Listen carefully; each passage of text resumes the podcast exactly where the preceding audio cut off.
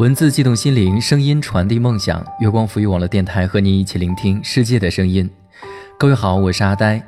最近你还好吗？阿呆在北京向您问好，祝您平安喜乐。这一期的节目呢，要给大家推荐一本书。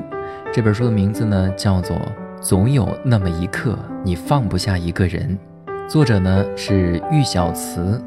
这期的节目呢，要给大家分享的就是这本书的其中的一个故事，叫做《当时锦衣薄》。各位在收听节目的同时呢，可以关注我们的新浪微博“月光浮语网络电台”和我们取得互动，也可以关注阿呆的新浪微博“单声呆语”，告诉阿呆你想说的话。当然呢，也可以关注我们的微信订阅号“城里月光”来收听更多节目。感谢你在听我，我是阿呆。母亲打来电话的时候，我刚躺到床上。喂，曼黎啊，江流月住院了。我一下子坐了起来。什么妈？怎么回事儿？母亲叹息道：“你爸刚从医院里回来，看他很难过的样子。你说他狠不狠心呢？当着我的面儿就为那个小狐狸精掉眼泪。那天我死了，他眼睛恐怕都不会眨一下。”说着说着，竟呜咽起来。我皱着眉头听完母亲的叙述，心里堵得慌。没有人知道江流月最后见面的人是我。母亲挂了电话，我双手捧着脑袋开始回忆。下午江流月打电话约我见面，我跟他都说了些什么呢？思绪万千，竟无从理起。坐在面前的江流月穿了红色的曳地长裙，张扬而放肆，这是她一贯的做派。我放下手里的咖啡，冷冷地看着她说道：“你约我什么事儿？”江流月仔细地端详我半天，才说道：“苏曼丽，你还是没变，这骨子里透出来的冷漠依然让我讨厌。”我看着他，面无表情。江流月突然话锋一转：“曼丽，我怀孕了，求求你让我留下这个孩子吧，我跟他是真心相爱的。”我把脸扭向窗外，这个世界上再荒唐的事也不过如此。半晌，我说：“他虽然是我的父亲，但是你们的事跟我有什么关系呢？你应该去找他，而不是跑过来问我。”江流月低着头，那样无辜的跟我说：“对不起，他只听你的，你若同意，他会很高兴的。”我怒极反笑道：“那我告诉你，从我知道你跟了他之后，我就觉得他龌龊。凭什么我要答应你的请求？再说了，堂堂盛华产业的老总会听我的？你弄错了吧？”江流月看着我，应是愤恨地说。你看看你的母亲，除了会打麻将、逛街，她能做什么？你爸能忍受到今天，还不是为了你？你们都不爱他，可我爱他，会用整个生命去爱。我觉得没有必要再跟他谈下去了，站起来准备离开。江流月尖锐的声音响起：“苏曼黎，你根本不懂什么是爱，你的冷漠让你像把刀子一样伤尽了所有爱你的人，不然的话，严峰也不会去了西藏边防哨所。”我心一痛，转过身直视着他，冷冷地说：“他要去那么远的地方，难道是我能决定的吗？”江流月却说：“你当真不知，他本来可以留在这里，可他却选择了去西藏。他说你苏曼离排斥任何人的亲近，拒绝家庭主妇的生活，他要给你足够的自由和时间去长大。等他转业回来，你就会知道他在身边有多好。”我微弱地说。骗谁呢？真是可笑。江流月瞪着我。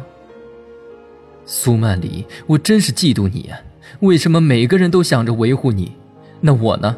我比你漂亮，比你能干。严峰不喜欢我，我认输了。可是我遇到了淮安，为什么他偏偏是你的父亲？我踏出咖啡馆，把他的话远远的甩掉。阳光太过刺眼了，让我一阵恍惚。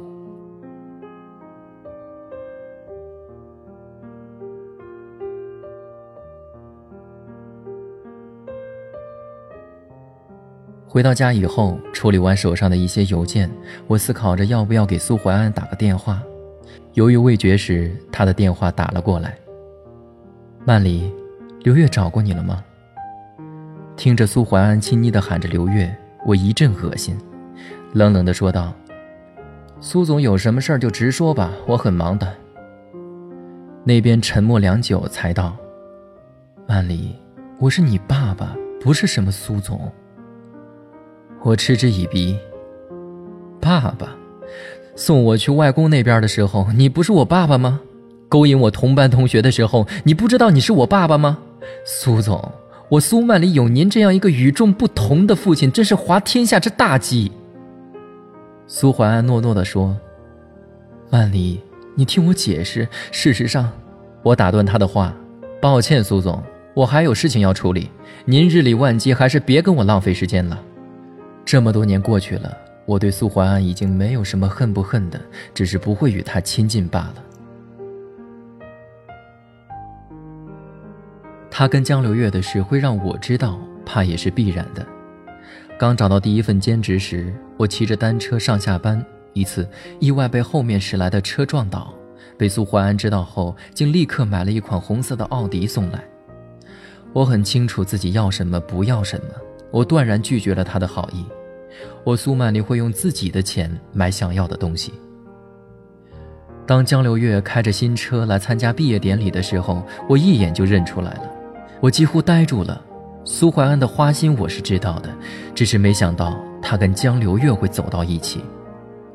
我慢慢的走到红色奥迪车前，江流月得意的扬眉笑着说道：“这是我男朋友送我的毕业礼物。”我装作无意的问道：“你男朋友姓苏吧？”江流月一惊：“你怎么知道的？”我转过身，走到路边的草坪前，把砌在边上的花砖掰下来，累了一头汗，抱着花砖回来。众人都愣在那里，我就那样优雅地扬起手，把砖砸在了那辆红色奥迪车上。所有人都看着我，不知道该怎样理解。江流月很快回过神，愤怒地问：“苏曼玲，你疯了？你为什么这么做？”刚赶到的严峰拉着我，轻声问：“小曼，怎么回事？”我指着车上被砸的洞，笑着说道：“你忘了吗？我有个坏毛病，我不想要的东西，也不喜欢别人染指。这车是苏怀安送我的生日礼物，我拒绝了，他却转过头送给他做毕业礼物。严峰，你说我该不该砸？”江流月不可置信地看着我，严峰则神色复杂地看着他。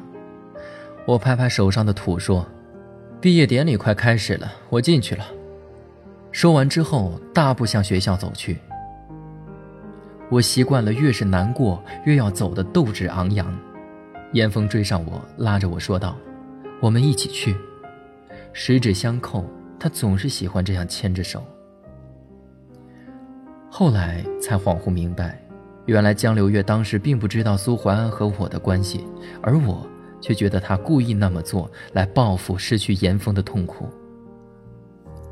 据说那辆红色奥迪在离开学校的时候，江流月不小心开到了路边的柳树上，当时就报废了，而他也住了一个多月的院。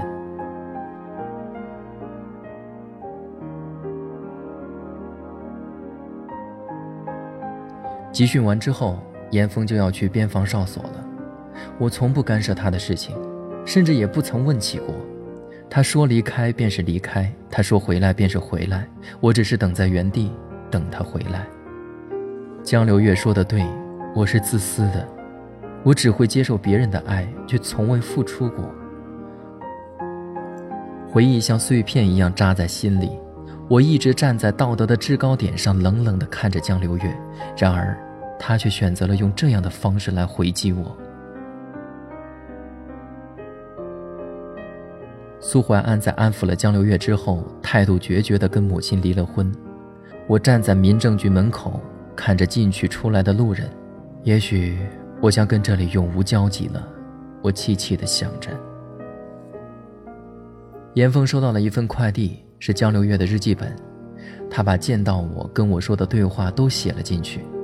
我猜着他不会让我继续逍遥自在下去。我想过无数次跟严峰分手的画面。还曾夸下海口，若是分手，我必将给他一个缠绵的吻，让他记住我的好，而忘记我的蛮横幼稚。然而，我们始终没有来得及见面，就这样淡淡的分开了。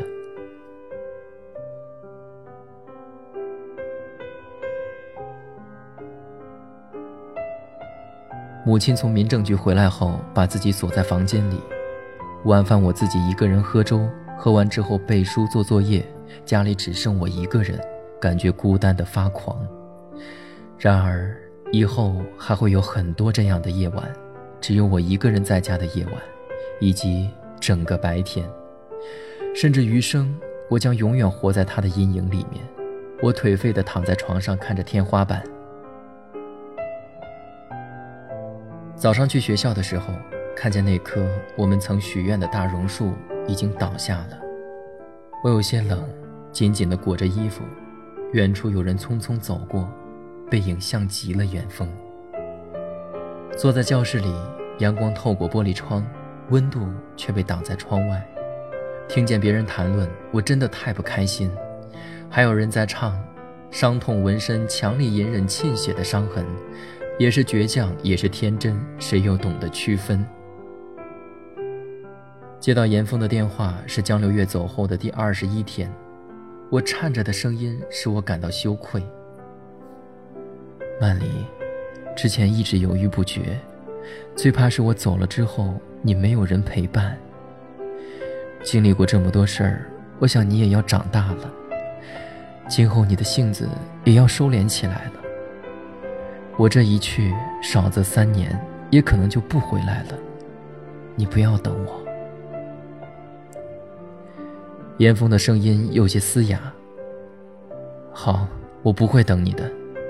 我狠狠地挂掉电话。对不起，我对自己说。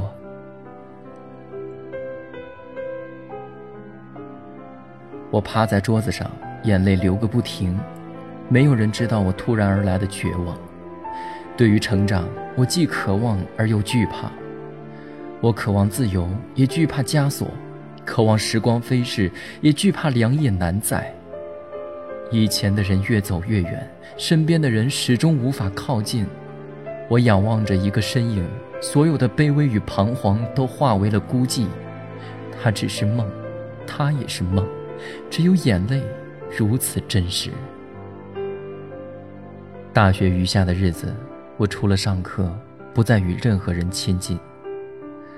我想。我将凋谢在这个夏天。